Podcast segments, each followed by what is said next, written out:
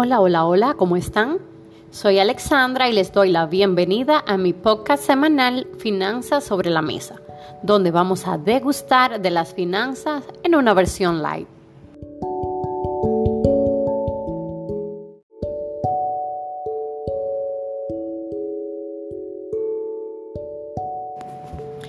En esta ocasión conversaremos sobre el sistema financiero de la República Dominicana, en especial del informe de desempeño emitido por la Superintendencia de Bancos de la República Dominicana para el primer trimestre del presente año 2021.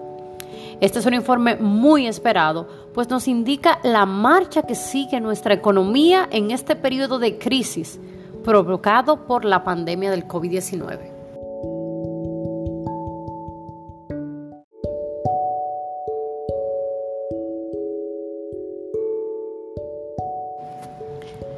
Antes de continuar, refresquemos un poco que nuestro sistema financiero está compuesto por la Junta Monetaria, la Superintendencia de Bancos y el Banco Central, siendo la Junta Monetaria el órgano superior entre estas entidades y la Superintendencia de Bancos la institución reguladora que supervisa a las entidades de intermediación financiera.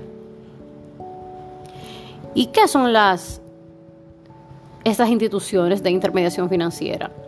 Son aquellas que están autorizadas por este organismo, por la superintendencia, tales como los bancos múltiples de ahorro y, y la asociación de ahorro, las corporaciones de créditos.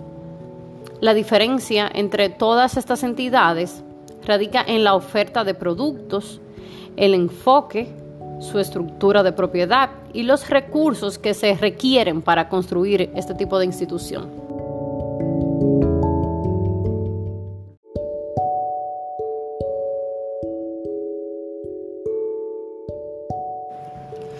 El informe que nos ofrece la Superintendencia de Bancos se basa en indicadores, pues no se puede mejorar lo que no se puede medir. Los indicadores en que se basa la superintendencia para la evaluación del informe son solvencia, rentabilidad, calidad de los activos, indicadores de capital, estructura de activos, estructura de pasivos, manejo de liquidez, gestión, estructura de gastos y ranking de participación.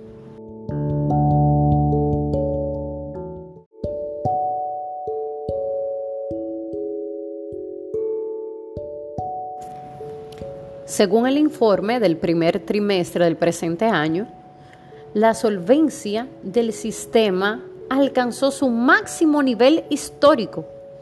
El índice de solvencia del sistema financiero mantiene una tendencia de crecimiento ubicándose en un 22%, para un crecimiento interanual de 4.8 puntos porcentuales.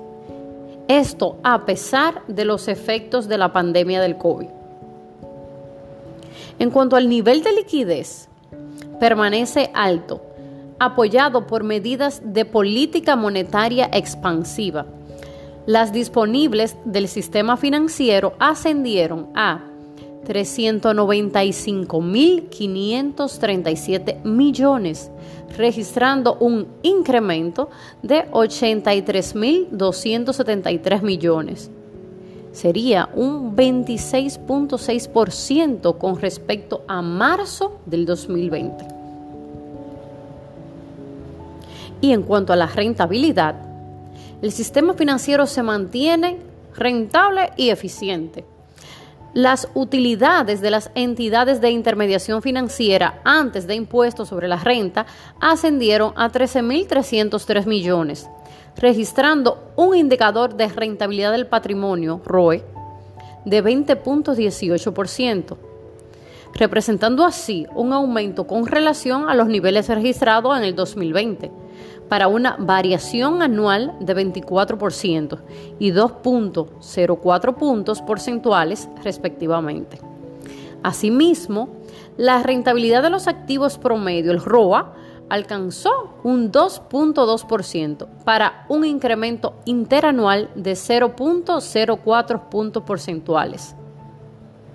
De igual forma, la rentabilidad de las entidades de intermediación financiera ha sido positivamente impactada por el incremento en la eficiencia operativa, al mejorar su relación entre costos e ingresos en 3.6%.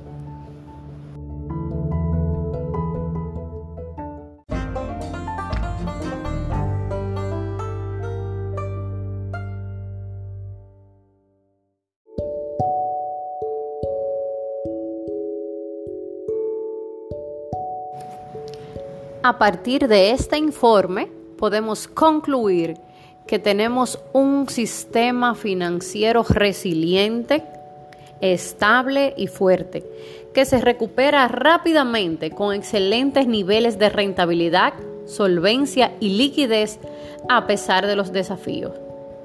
Tenemos un futuro prometedor. Y hasta aquí nuestro podcast semanal. Le esperamos en la próxima entrega. 悄悄。